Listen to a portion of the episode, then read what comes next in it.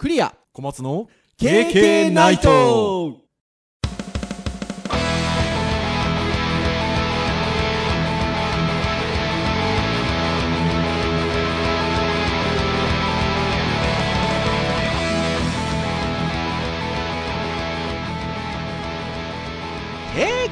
ナイ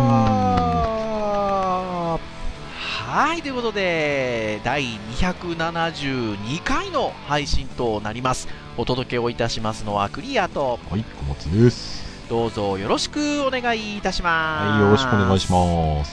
はいということでいやいやこれが安定のと言ってはいけないんですが 収録が、えー配信の日になってしまいましたねまあままあ前の日にとってはいるんですが、そうですね。はいまあ、予定通り配信されてると思いますので、12月3日、123でございますよ。そうですね。あら、なんと語呂がいい。配信会も272ということで、はい。はい。感じでございますよ。いよいよ入りましたよ、師走。ね、走っちゃいますね。ね死が走るっていうね。毎年、あのーこの年末は忙しいんですけど、なんででしょうね。また忙しくて。っていう感じではありますが、小松先生はどうですか？うん、忙しくなりそうですね。あー、ですか、ですか、ですか。コロナもね、毎度毎度言っておりますが、ちょっとまた拡大の兆しを見せておりますので、はい。なかなか大変なところでございますよね。この時期ね、インフルエンザが流行ったりして、うん。私もね、、何年か前の配信で、一度小松先生に一人配信をお願いしたりしたこともありますけど、はい。なんかね、去年なんかは逆にマスクをするような生活だったんで、インフルエンザがガクッと減ったとかね、今年もあのー最初に、えっと、秋口からはい流行り始める時も、例年に比べると随分とインフルエンザが少ないっていううん。うん。話もあって、はい。なんか予防してりゃ、そうなんじゃんと思ったりも、そんなニュースを見てしたりもしたんですけど、まあ、ただね、まあ、コロナも流行って、インフルエンザもあってっていうのもあるので、予防もね、しとかないといけないしっていうところで言うと、小松先生のこと、お子さんってインフルエンザの予防接種とかってされてます？まあ、お子さんに限らず僕ら自分たちもそうなんですけど。そうですね。うちの奥さんが連れて行ってくれてますね。あ、本当ですか？うんなんかね、今年少ないみたいで、大変ですよ、こっち。病院探して。うん。予約がなかなか取りづらいみたいですね。やっぱりそうですか、うんそう。でね、軒並み、もうありませんって出てるんですよ、病院のサイトとか見ても。うん。ほいで、昨日か、昨日っていうか1日か、近くのちょっとうちの娘が行ってる病院で、入りますっていう、今日、案内があったので、うんウェブサイト上でね、予約とかはできないので、学校に言ってね、ちょっと打たせてから出校させますって言って、朝、連れてったですよ。そしたらちょっと待ってね、打てたんですけど、あのね、もう今日なないですよ。っていう感じ。なので、なかなかね、まあ皆さんも敏感になってるのもああるのかなとは思うんですけど、まあ予防大事ですしね。なのでっていうところですが、なんで、私と奥さんはもう、ないですよ。どうするなんつってますよ。うん。そんなに外にも出ないし、大丈夫かなんてちょっと言ったりもしたりしてますけどね。いやー、そんな年末でございますよ。ね。気をつけてください。もう普段、あ大体この時期ね、ケーキやってると 体調悪くなるそうなんですよ。ありますからね。そして、あの、皆さん、あの、KK ナイトのリスナーさんでいらっしゃればですよ。分かってると思うんですけど、あの、年末には、健康の会がありますからね。まあ、ね、年一レギュラー会として年末に、ね、今年があるかどうかっていうのはまだ、まだ言わないですけど、とりあえずこう、丸5年を迎えた私どもの、あの、この、ポッドキャストの番組ですが、あの、毎年12月には健康について語ってますので、うそうですね、ということであれば言わずもがなでございますけれども、はい、でございますが、はい。まあそんな、えートークもできるかなっていう12月でございますよ。はいさてはて、まあ今日はということなんですが、ターンで言いますと、ハードガジェットの回ということで、はい。まあハードガジェットの回はね、何喋ろうかっていうことであっても、なんとなくね、あ、これいけるんじゃないかみたいなのが割と出やすい回ではございますけれども。と言いつつですね、実は、え3回連続で、アップルトークしてたんですよね。そうですね。なんだかんだで、そうですね。アップルさんの話をしてましたね。そうなんですよ。だから、ハードガジェットの回っていうくくりで言うと、あの、しばらくアップル以外のことを話してなかったっていう。ああ、そうですね。そうですよ。3ヶ月ぐらいだから、アップルの話してたわけですよ。ちょうどなんかね、フリートークを、ちょうど入った時と無理やり挟んだ時と含めて、1ヶ月に1回ずつやってますね。そうなんです。なので、あの、久方ぶりのアップル以外のハードガジェット回なんですけど、そうですね。確かに。それで言うとですね、ちょっと、最近ハードガジェットで僕もなんかもあの SNS なんか使ってると、よく目にするなっていうものがありまして、それについて話そうかって話に編集会議でなったんですよね。はい。そして、それが何かと問われたら、VR ゴーグルですよ。ヘッドマウントディスプレイのね。ヘッドマウントディスプレイでございますよ。ちょうど、えーどれくらいかな？数週間前ぐらいですかね。えー、 Oculus Quest 2という商品がああ、発売されまして、いつなんですか？10, 10月になんか出てるような話もあったりとかなかったりとか。じゃあ1ヶ月ちょっとぐらい経つのかな？おそらくこの配信日からするとそうかもしれない。そうか、あれですね。ああまりにもアップルの話ばっかりしすぎてて。時間が経つのがちょっと止まってますね、そういう意味ではね。うん。ということで、はい、あの、1ヶ月少々経ってるみたいなんですけど、いやー、なんか周りの方々で買ってらっしゃる方が結構いてですね、でしかもいろいろこう試行錯誤っていうんですか、まあ、その中で、なんかあの VR コンテンツちょっと作って見てみたりとか、されてるんですよ。いろいろ使われてみたりとか。はっていうところで言うと、気になるじゃないですか。い。そうですね。ね。で、何度かその VR ゴーグル的な話だったりとかっていうのは、これまでの配信で5年もやってればね、あの、うんやってるんですけど、はい。いかんせん僕らそんなに詳しいわけでもなく、うん。はい、っていうのはありますので、とはいえなんかこうよく聞くものではあるので、ちょっと今日はお勉強してみようかっていう 回でございますよ。ですね。僕もあの、4回ぐらい前にあのテトリスの話をはいはいし。たときにね、ちょっと興味が湧いてますみたいな話はしてはまさにね、あの時に対応、あのーテトリスEffect Connect、Connected うんですよ。えー対応端末に Oculus Quest がありますよっていうことで、ね、話が出たんですけど、やっぱね、あの時にもちょっと興味ありますよね、なんて二人して言ってましたが、うんいやー、やっぱり興味ありますよ。まあなんか、名前はね、 Oculus っていう名前はよくよく聞いてはいたので、ただ、はい。なんかこう、改めて何かこう、しっかりと調べたことはなかったので、うん今回、ちょっと欲しいんだけど、何がどうなのっていう。そうなんですねうん。僕もですね、最初にオキュラス GO が出た時に、価格が安かったので、ちょっと欲しいなと思ったんですよ。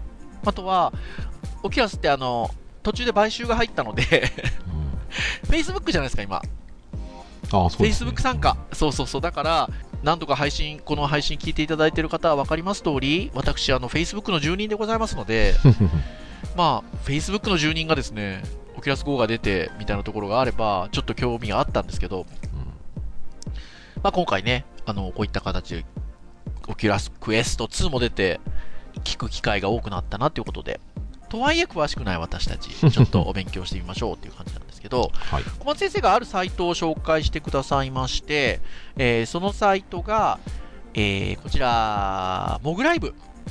あの、モグラさんってすごく有名な VR とかのね、うん情報サイトがあるんですよね。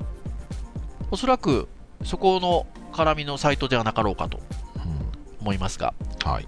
はい、モグライブということで、バーチャルを楽しむためのエンタメメディアというページがございます。えーそこの記事で、えー2020年10月29日、あ、本当ですね、10月13日に発売されてますね。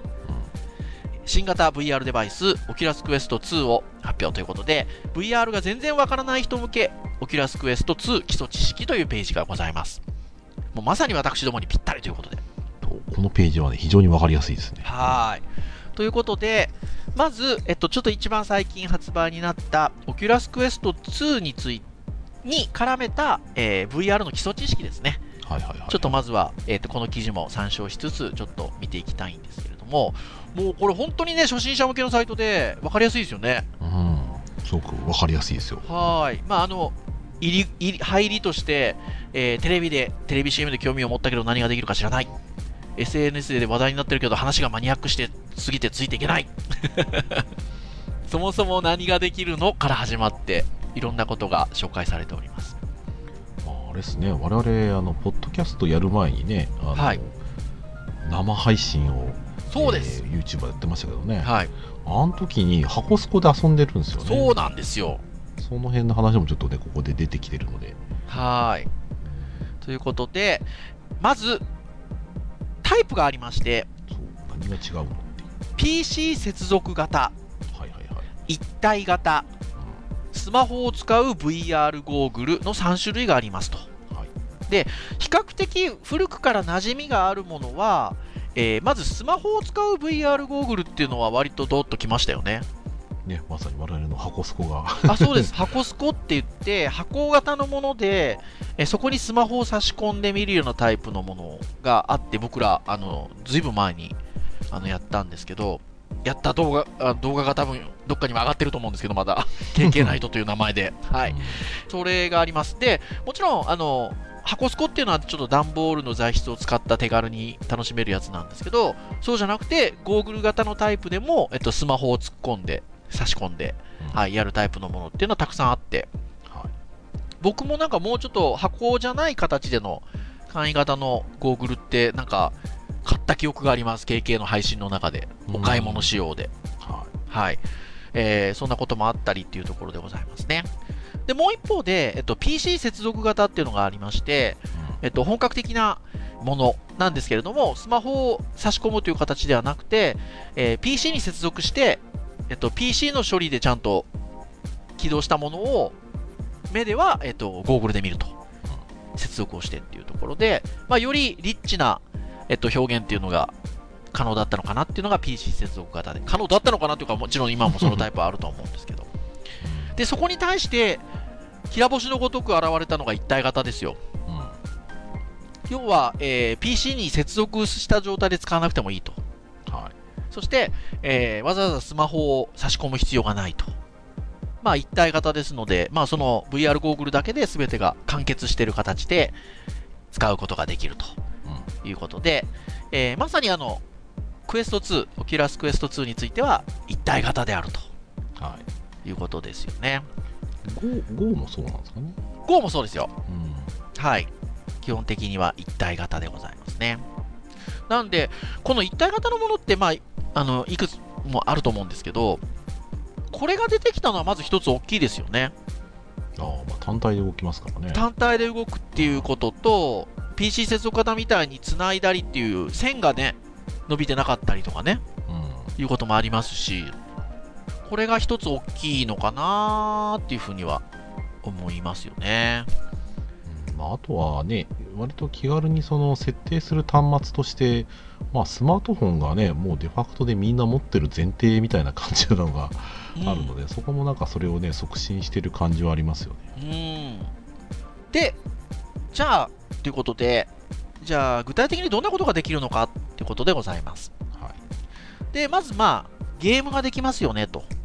あとは、動画を見ることができますよねと。はい。あとは、ネットサーフィン？うんいろんなウェブサイトを見たりとか、まあ、いろんなことが可能ですっていうようなことが書かれております。まあ、ゲームは多分一番わかりやすいかなとは思うんですが、はい。で、周りぐるっと囲まれた状態で見ることができますので、ゲームの世界をね。はい。まさに没入感があって、まあ、リズムゲームもあれば、スポーツゲーム、ガンシューティング、ダンスといった体を動かすタイプのものが多いと。なんかあの、YouTube とかで、なんか YouTube じゃないか TikTok だっけな、なんかで、あの、こう、バーチャル空間になんか物が飛んできて、それを刀で音楽に合わせて切るみたいなゲームを見たことがあって、はいはいはいはいはいはい。それとかは割となんか体感型の VR の没入するゲームとしてはなんか面白そうな感じしますようね。ん。いや、ほんとそうですよね。なので、まあ、まさにあの、最初に小松先生が言ってくださった、数週間前の配信で取り上げた、 Tetris Effect Connected なんかは、まあ、まさにこれですよね。いわゆる VR 空間の中でテトリスを行うことができると。いうところで、まあ、非常に面白いことができるよというところでございますよ。さらに、というところで言うと、アバターを使って、現実では遠方にいる人たちにも会えると。いうようなこともできると。はいはいはい。はい。まあ、マイクが内蔵されているので、バーチャル空間での会話も可能であったりと。うん。うんいうことで、この辺のね、やれることが、僕が最初にちょっとオキュラス GO が数年前に出た時に、ちょっと興味を持った一つなんですよ。はいはいはい。あの、Facebook 参加なので、うん。Facebook アカウント持ってる人が、同じ 3D 空間の部屋に入って、話ができるみたいなのがあって、はいはいこれなんか教育にも使えんじゃね？みたいなところで、ちょっとね、値段が安かったこともあって、うんあの、興味を持ったんですよね。うーんまあね、我々もこう、ポッドキャストでね、妄想の回でそんな話もしたことがはい。あった気もしますけどね、まあ、ちょっとやっぱり、今ね、特にそのコロナ禍において、オンラインで、まあ、言ってしまえば平面のね、ディスプレイに対して平面なところのコミュニケーションで、なかなかリアルに会うと情報量がねって話とかもしてうんるところではあるので、まあ、VR は VR でまたちょっと違った情報の形だったり、あそうそう量ったりするのかなだと思うんですよねっていううんで、まさに今ね、ほら、バーチャル空間クラスターとかね、はいはいはい出てきてるじゃないですか。うんうん。あのあたりもね、やっぱり、VR ゴーグルあると、多分参加できますよね。うん、楽しいと思いますね。よりね、うん、あの違う手段でも参加できるんだと思うんですけど、VR ゴーグルがあるとより楽しいのかなって。ねしかもなんかね、あのこの今回出てる Oculus Quest とかってなかなかこう持って2つね、コントローラーというかはい。動かせる。ってことは、その自分のアバターとしても多分手とか動かせると思うんで、ん。まあ、よりなんか表現力というか、うん。うん、なんか人とコミュニケーション取るの楽しそうだなって気がしね、ます、楽しそうだなと思いますよね。まあ、コンテンツは次々と登場しているので、日々できることが増えていると。うんそして、やっぱりこれも一つ大きなとこですよね。さっきあの、動画視聴っていうできることでありましたけれども、はい。動画鑑賞。まあ、YouTube やテレビは見れるんですかっていうことで、軒並みいけますね。あの、YouTube、DMM、Netflix、Amazon プライム。まあでも逆にテレビはないわけですね。ああ、テレビはね、本当ですね。あとは、 ABEMA や GYAO、えー、 DAZN、ニコニコ動画といったブラウザー対応している動画サイトも閲覧可能と。まあ、ブラウジングができるんでね、そうですね。うん、見ることができると。これも魅力的ですよね。うん。なんか大きな映画館で見てるような多分空間で見れ、感じで、体感的には見れますよね、多分ね。そうですね。あと横になれますよ。いやー、確かに。いやー、これも大きいかなというふうに思ってます。うん。うんいいですね。で、電話やメールはどうなのかっていうのがありますけど、はい。まあ、通話やメールに関して言うと、Facebook アカウントを併用すると可能ですというような形にこの記事上はなっておりますね。なるほどね。うん。うん。まあ、確かにそうですね。Facebook で通話もできますし、うん。メッセージは当然送れるので、かそうっすね。あんまり使ったことないけど、そうでやったことありますね。で、そうそう、あんまり使ったことないですよね。でも、僕もやったことあります。はい。なので、あのまあ、それができちゃうと。はい。あとね、これ実は小松先生と僕妄想の回で話したところに近しいかなっていうか、ちょっとおも興味があるあれなんですけど、エクセルやワードで仕事したいんだけどって タイトルがね。ありまして、で、操作できる方法はありますが、仕事に使うのはあまりお勧めできませんというふうになっております。うん。はい。で、まあ、その、ちなみにその方法はということで、オキュラオキュラスクエスト2から PC を操作できるバーチャルデスクトップうん。などのアプリがあると。はい。なので、まあ、それを使って、要は、まあ、遠隔操作的なことですよね。うん。ねはい。を、えっと、まあ、エクセルやワードを操作すると。まあ、ただし、コントローラーでキーボードを操作しなければならないので、PC での操作より難易度は高めであると。うん。そうですね。はい。ところがこれどうですか、小松先生？Facebook が2020年冬に、インフィニットオフィスという仕事用の利用できるシステムを導入すると予告してるらしいですよ。ね、ちょっと内容によっては使ってみたいですけどね。で、VR 内に実物のキーボードを表示し、リモートワークなどに活用できるそうですと。うーん。この辺もなんか私ども、特に小松先生が妄想の回で話をしたものにだいぶ近いんじゃないですか。そうですね、まあ、ちょっとまだまだ現実的なところで言うと、回線の太さだったりとか、あとは解像度とかがね、やっぱりどうしても今、自分たちが見ているモニターが単体だったらいいんだけど、VR の空間の中でやるっていうと、すげえ解像度いいんじゃねえかなとかね、ちょっと思っちゃったりするので、うん。まあ、あとは PC もね、ビデオカードがその分必要なんじゃないかとかね、うん。まあまあちょっといろいろと思うところはあるんですけど、ただ、なんかできたら、ここ特有の何か期待感はありますね。うん。うん、他じゃできないような何か効率のいいことできるんじゃないかなって気はちょっとしてます。うん。いや、本当そうですよね。楽しみです。うんなので、まあ VR ゴーグル自体は今みたいなことができるっていう話ですよ。はい。でも何気に Facebook2020 年冬ってもう今ですよね。そうなんですよ。そろそろどうなんですか？出るんですかね？どうなんでしょうかね？まあでもね、この記事自体は10月29日の記事なので、うん。まあそこから指してっていうことなので、ね、そのうち発表になるかもしれないですよ。あれじゃないですか？あの、CS とかで発表されるんじゃないですか？あーねー確かに確かに。ってなところでございますが、はい。さてということですよ。じゃあって話ですよ。先ほど言った通り、僕ちょっと何年か前にオキュラス GO が出た時に、ちょっと胸がときめきましたと。はい。そしてまた小松先生含め、ちょっとテトリスエフェクトコネクティッドから、オキュラスクエスト2、周りもちょっと買って試してらっしゃる方も多いのでというところで言うと、ときめきますねと。はい。で、オキュラスというと、オキュラスリフトっていうのがね、う今最最新バージョンとか今一番あれなのは、オキュラスリフト S っていうん。うん。ナンバリングかな？はい。まあ要は、大きく3つあるわけですよ。はい。オキュラス Go もあります。オキュラスクエスト2もあります。えーオキュラスリフト S もありますと。何が違うんだっちゅう話ですよ。多分値段的に一番求めやすいのは、オキュラス Go が。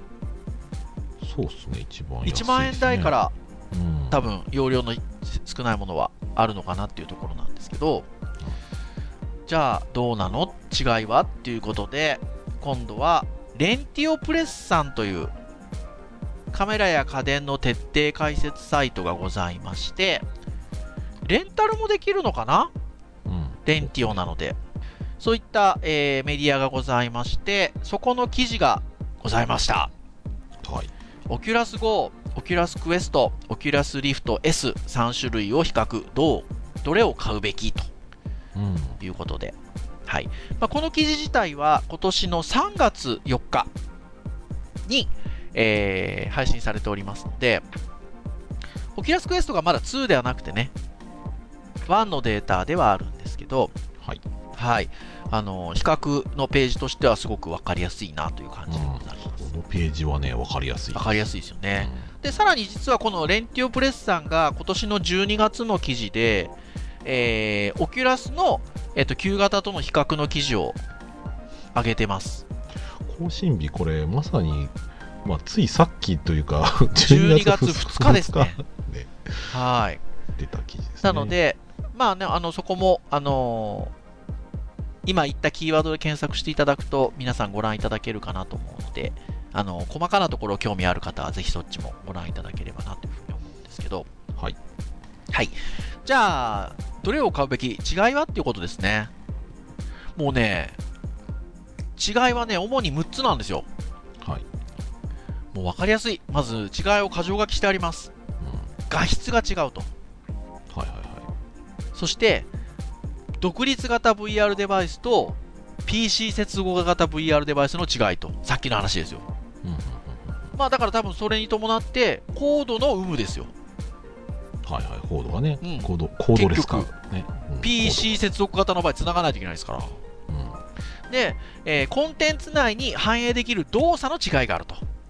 これ意外と大きいんですよね。うん。はいはいはいはいはい。ああ、はい、これ出てきますね。ねはい。で、えーコントローラーが違いますと。うん。そして、まあこれはまあそうねとは感じですけど、価格が違うと。うん。の6つであると。はい。で、さらにね、そこから表にまとめてあるんですよ。特徴的なところを。で、まず、値段からいきましょうか。はい。値段は、オキュラス Go っていうものが一番安いです。はい。そして、えーオキュラスクエストが中間で、オキュラスリフト S が高いです。まあ、値段とこの後言う画質が比例関係にあるそうなんです。ね。それをちょっと言いたいがために、先に値段を言いました。であ、なるほど。なんで値段がその値段になってるかっていうのを一番わかりやすいのが今小松先生が言っていただいた通りです。画質が違うんですよ。低くてだんだん高くなっていきます。はいはいはい。なの、で、本当にあの、リフトは、なんだろうな。もう本当にこう、素晴らしい画質で 体験ができるので、ただし、えっと、それに見合った、えー PC 接続型なんですよ、実はタイプが。なので、PC のスペックも結構要求されるんですよ。まあそうでしょうね。そう。なので、まあ、あのそこが必要になってくるんですけど、素晴らしい世界を体験できるっていう意味で言えば、まあ、リフトが。この表だとリストってなってますけど、リフトですね。はい。うん、だからね、このね、ページとか読んでいくと、あ、なんかこう、まあ、上級者とか、もう、なんだろうな、研究者とか、またまた、その、ヘビーユーザーみたいなね、ゲームとかでより早いスペック、早い処理、うん。早い体験みたいなことをしたい人とかには、やっぱり、オキュラスリフトがいいのかなっていうのは、これ読んでてやっぱ思いましたね。うん。いや、ほんとそうですね。まあ、目安として、まあ、値段は10万円前後ぐらいの PC で持ってるスペックは少なくともいるだろうなっていううん感じになっております。ねビデオカードとかもね、有無が必要ありそうですけどね。はーい。でですよ、その、えー今ちょっともう話が出てきたんですけど、えータイプですよ。えー、オキュラスリフトは、えー PC 接続型です。はいはいはい。そし、て、えー、オキュラス Go とオキュラスクエストは独立型、一体型ですね、さっきの言い方で言うと。なので、えーまあ何か差し込んだりとかっていう必要がないと。そうすると、それに伴って、コードのありなしですよ。うん独立型であるオキュラス GO とオキュラスクエストはコードがなしですが、えー PC 接続型であるオキュラスリフトは、えーありとうんいうことですよね。だから、まあ、まあ、この辺りはね、コードがあるってことは、ちょっと移動する距離とかは限られてきますよね。うん、そうですね。ただまあ、おそらく技術的には無線で、その、なんだろうな、画面飛ばすことって今技術的には可能なはずなので、ただラグとか考えると、やっぱ線つなぐのがいいんでしょうね。うん。ねっていうところでしょうかね。うんはい。で、ですよ。で、コントローラー先言っときましょうか。はい。コントローラーは、えー、オキュラス Go、一番お安いオキュラス Go だけが片手持ちです。うん。片手しか逆に言うと作業ができないと。その、えー、いわゆる VR 空間の中で。うんで、えー、 Oculus Quest と、えー、 Oculus リストに関しては、リフトに関しては、えー、両手持ちとうん。いうところですので、まあ、できることも非常に大きくなるかなと。うん、まあ多分ね、その、その 3D 空間で何すんのって話だと思うんですよね。うんだからゲームとかする場合だと、やっぱどうしても片手だとオペレーションができることが限られちゃう。はい。まあただね、その空間で何か没入感のある、じゃあ映画館のようなものを使いたいみたいな人だったらうん別に片手でもいいわけですうんよね。。うん、だからまあ値段を安く抑えるための一つの、まあ、手段なんでしょうね、きっとね。はい。ね。多分あのこの下のこの記事の下の方にそのコントローラーの違いっていうところがあってあこれ超分かりやすい説明の仕方だなと思うんですけどうん。片手で操作するコントローラーということはつまりはパソコンを操作するマウスのようなイメージだと使用イメージとしては。ああ、なるほどね。分かりやすいですよね。うん。だから皆さんがパソコンを使ってマウスで片手でやってるようなことぐらいはできるってことですよで逆に言うと両手のコントローラーっていうのは、えー両手一つずつ持って使用するってことなのであのーまあイメージ的には手を使ってあのー何かその中で作業ができると。物を掴むとか投げるみたいなものも反映できるというところですよ。で今のイメージしていただくとなんか VR 空間でできることの違いっていうのがちょっとイメージしていただけるんじゃなかろうかなっていうところですよね。うんうんでございますよはい。でですよ、もう一個の違いが最後に残したのがトラッキングということで、はい。これ要は、えーコンテンツ内に反映できる動作がどう違うのかってことですよ。で、えー、Oculus Go が 3DOF です。はいはいはい。はい。で、えー、Oculus Quest と Oculus Rift に関しては、えっと、ここにサイトにのここのサイトに載ってる表だと、えー、Quest の方が 3DOF、えー、リストの方が6、6ですね。6DOF って書いてあるんですけど、これ多分誤植で、あの、Oculus Quest も、えっと、6DOF なんですよ、多分。はいはいはい。で、それは、えっと、きこの配信日の前の日に同じページが、あの、同じサイトが紹介している、 Oculus Quest の新型と旧型の違いっていうところに両方ともえー 6DOF って書いてあるので、多分ね、あの誤植なんですけど、うん。はい。えーなので、まあ、 Oculus Go だけが、えっと、3DOF で、クエストとリフトが、えー 6DOF と。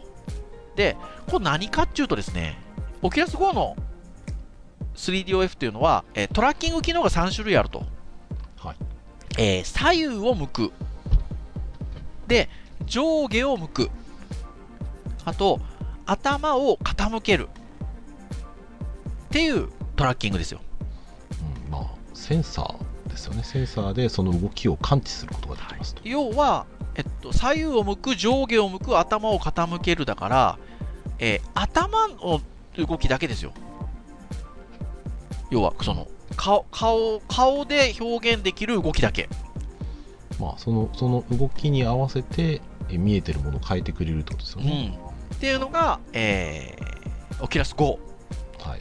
それに対して、クエストとリフトに関しては、トラッキングの機能が6種類あるとはいはいはいうことで、えーまずさっき言った3つはあります。うん。は左右を向く、上下を向く、頭を傾ける。い。で、これプラス残り3つ。えー今度、自分自体の動きですよ。えっと、前後に移動する動き、左右に移動する動き、そして、上下に頭の高さを変える動き。うんまあ、つまりは、しゃがんだり立ったりっていうところですよ。までが、えートラッキングできると。はいはいはいはい。つまりは、えっと、まあね、あの、さっきの GO でも、コントローラーで VR 空間内を進んだり戻ったりっていうのはできるのかもしれないですけど、その自分自身が動くことに連動して VR 空間内で動けるかっていうと、そこが難しいと。あくまでも頭の傾きだったりとか、頭の向きっていうところで、えっと、判断できるところなんですけど、トラッキングできるところなんですけど、えー、クエストとリフトに関しては、体の動きもトラッキングできると。これどうなんですかね？あの僕想像してるんで言うとさっきちょっとだけちらっと言ったやったことないですけどその何か物体が飛んできてそれをこう切ったりとかするようなゲームと考えた場合に、多分ね 3, 3つのトラッキングだと避けるバリエーションとかが少ないと思うはいはい。うんなんだけど例えば上下にしゃがむって言ったら、まあま、上に来たものを避けるっていうんでしゃがむっていうのに反応するとかまあ場合によってはジャンプとかもねできるとは思うんですけど、はいまあまあそういった動きに合わせて自分自身の視点を変えて障害物を避けるみたいなとこだったりとか、まうん、あ、多分体験の幅がめちゃめちゃ増えそうではありますよね。はい。いや、おっしゃる通りかなというふうに思います。リズムゲームとかダンス系とかね、うんやっぱ動けた方がいいですよね。まあ酔いそうですけどね。はーい。ってなとこでございますよ。うんだからやっぱり、あの、さっきの、あの、片手か両手かみたいなところでマウスみたいな例えもありましたけど、割とオキュラス GO でできることは、その、私たちがパソコンでやっていることの、ちょっと拡張した感じっていうんですか？うんあくまでもなんかこう自分がこう手動で動くっていう感じではないんだけど、ちょっとこうね、今までパソコンでやっていたようなものを、少し広い空間の中で、リッチに体験するようなイメージ。だから、動画、映画を見るとか、動画を見るとか、ブラウジングするとか、なんかちょっとコミュニケーション取るとか、そういうのは多分いいですよね。そうですね。多多分トラッキングに関しては多分完全に上位互換っていう僕はイメージなので、うん。まあ、ものによっては多分切ってねその 3, 3, つのトラッキングだけで動かすやつも多分あると思うんですよ、うん。うんまあ、ただ読んでて気になるのはあれなんですねあのやっぱりその辺の兼ね合いもあってオキュラスの GO のソフトが、えーリフトあのリフトでは使えないリフトでクエストか、うん使えないっていう記載とかあったので、うん。まあ、まあ完全にその辺にやっぱり準拠しちゃってるんだろうなってなるほどですね。っていうところでございますよ。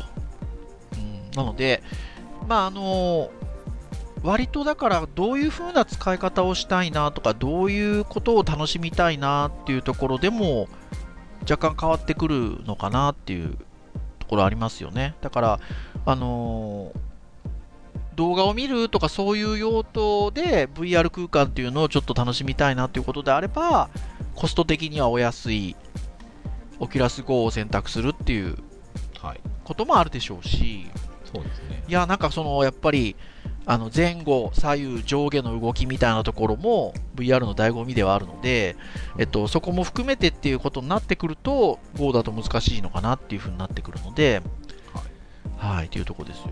でもどうですか、小松先生、あのー同じ値段ですって言われたら、リフトとクエストどっち買えます？うーん。今そんなにねこうパソコン準拠してもしねオンラインゲームとかをハードにやりたいとかっていう場合だったらリフトがいい気はするものの今僕は自分でなんか使う範囲で言うとあのクエストがいいなって気はしてますけどね僕もそうなんですよ。なぜかというと、まず PC が必要じゃないですか、リフト。うんはい。で、有線っていうのがやっぱポイントで、上下左右、まあ、要は動けるのに、有線なんだと思って。クエストの方が良くないみたいな。とかあったりとか。まあ、とはいえ画質はね、リフトの方がいいので、うんっていうところもありますけど、そうだからねなんか e スポーツとかでねゴリゴリやりたい人は多分ラグが気になると思うんで僕はむしろ有線の方がいい気はしてはいるんですけどはい。まあ、僕多分ユーザー的にはそこまでっていう感じなので割となんか一体型で楽しめて2つコントローラーついててうん。なんか面白そうみたいな感じがあるので、うん。ねまあ、そっちでちょっとやりたいですよね、え。まあ、基本的にテトリスはね2つ使えますから、ってなところでございますね。うん、なので、まあ、やっぱり、あのーこの比較記事のまとめとしては、えーまあ、用途としては、GO に関しては360度動画の視聴や仮想シアターで動画を視聴したい場合などにおすすめと。はいで、クエストに関しては体感型の VR ゲームを楽しみたい方と。で、リフトに関しては、より高グラフィックで質の高い VR コンテンツを楽しみたい方向けということでございますよ。なんかねまだあのゲームで、ね、もっとこう寄っていくんだったら、まあ、PSVR とかもね試してみたい気はするんですけどね、うん、今のところの感じで言うとちょっとこうオキュラスは非常にこう興味ががぜん湧いてきてますねありますよね。まあ変な話、このレンティオさんのページ、レンタルやってる会社さんなので、うん借りてみるっていうのも手かもしれないですよ、一度。どんな感じかなってね。そうで一応僕個人的にはちょっと真剣にこう今うんお金貯めようかなとかねその奥さんに倫理をどう通そうかなと思ってあら、いるんもうですけど小松先生がそういう発言してるときはだいぶあれですよ。ただあのあれじゃないですか我々にはちょっとその予算的な壁ともう一個今その家族の関係でこれがあるんですよ。これはちょっと最後に言っときたいなっていうところで、やっぱね、あの、多分、あの、KK ナイトの配信の中でも何度か言ってるはずなんですけど、年齢がね、うんあ、僕らは大丈夫ですよ、もちろん。なんですけど、13歳以上なんですよね。うんそうですね。で、それがうちにあるときに、やっぱ子供がいるので、やりたがやりたがるんじゃないかっていうのがね、忍びない感じがしうます、ね。ん、そこがちょっとやっぱり一つあるんですよね。で、もちろん、あのーオキュラスに関して言えばですよ、えっと、いろんな VR あるんで、オキュラスに関して言えば、そもそも Facebook のアカウントが必要なので、えっと、一応 Facebook のアカウントってルール上は13歳以上じゃないですか。だから、まあ、そこに関するアカあの年齢制限っていうのもあるんですけど、やっぱね、あの何度か KK ナイトの配信でも言ってるんですけど、まあ、そもそもその Facebook がどうだこうだではなくて、えっと、VR ゴーグル自体が、えーちょっと小さい子の目に影響がちょっとあるっていうことでね。うんここがちょっとね。多分おそらくね、目の発達がまだ途中の段階でやることで、ちょっとその調節の部分とかね、まだ安定する前のお子さん、まあ多分おそらく10歳前後はまだ危ないかな危ないみたいいですね。まあそれでも大丈夫な子もいるんでしょうけど、うんただ安全考えると僕らは多分そのそこに書いてある少なくとも13歳13歳。10うんで13歳になった子でもあんまり長くはやらしたくない感じはしますね。そうですね。だいぶやっぱりあの医学的な記事が、あの出てるので、うん、小児科の先生とかがね、細かく説明してくださってたりとか。あのゴーグルってあとほら、カポってかぶっちゃうじゃないですか。あの、はめ込んじゃうじゃないですか。で、あの、しかもかなり密閉された形になるので、やっぱそこの影響が非常に大きいみたいで、それで言うと、僕なんかからすると、あれもやっぱやらしてないんですよね。あの、スイッチの、任天堂ラボの段ボールで作るやつ。で、あれなんかは、実は小学校ぐらいから OK になってるんですよ。7歳以上ですうね。ん。で、あれなんでなのかなと思ったんですけど、なんか小児科医の先生が説明してくださってるページにちゃんと書いてあったんですよね。あの、すぐに外せるかどうか否かも結構大きいみたいで、うん何かがあった時に。まあ、完全にこう密閉された形にならないので、あのそこが一つあるみたいですね。はいうん。だから、どうしてもね、ちょっといわゆる VR ゴーグルについては、写真にちょっとなったりとかね。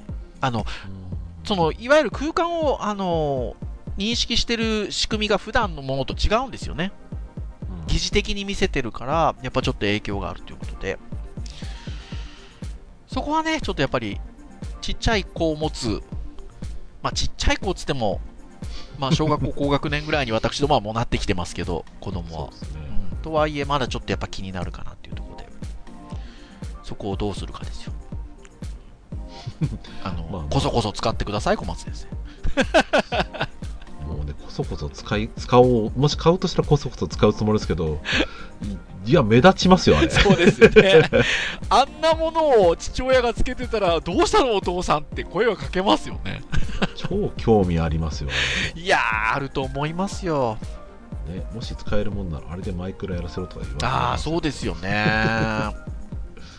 そう、なので、まあ、もちろんね、あのそういったことっていうのは、あのそれぞれの判断なので、いや、大丈夫ですって、いや、そうですし、っていうところではありますけど、まあ、若干私どもは気にかかるかなっていうところで、まあ、そこをうまくね、何か、あの、回避しつつ、回避しつつ、はい。あの、でも面白いテクノロジーですし、ね、うんコンテンツとしてもすごく可能性のあるものなので、そこについては何かね、やっぱり私たちもいろいろやってみたいなっていうのはありますね。そうですね、うん。あの IT 業界に生きる仕事をする人として、ね先生としてまあちょっとそこは研究しないといけないですからうんっていうところでございますよ。はい。なので、まあ、あの、冒頭の方にも言った通り、割と、あの、周りの方で、あの、手に入れてらっしゃる方とか、いろんなことをチャチャレンジされてる方もいらっしゃるので、まあ、そういう、皆さんにご指導、ご鞭達をいただきながらですね、はい。ちょっと私どもも日々勉強をしていかねばなというところで、今日のお話は締めたいと思いますよ。はいはい。そうですねはい、ということで以上でございます。KK ナイトは毎週木曜日に配信をいたしております。えー、公式サイトございます。えー、アクセスをしていただけますと、えー、サイト上にプレイヤーがございますので、直接聞いていただけます。まただ、えー、Apple Podcast などの購読登録サービスで登録をしていただきますと、配信されるや否や、えーご使用の端末にデータがダウンロードされますので、お好きなタイミングで聞いていただけるというところでございます。まあ、様々なテーマで、えー5年以上お話をしておりますので、まあ、ぜひ興味のあるものから、新しいもの、古いものございますが、聞いていただけると、経験喜びますというところでございます。では、以上といたしましょうかね。はい。はい、お届けをいたしましたのはクリアと、はい、小松でした。それでは次回、273回、多分あれの話？はい、273回で、えーお会いいたしましょう。皆さん、さようならさよなら。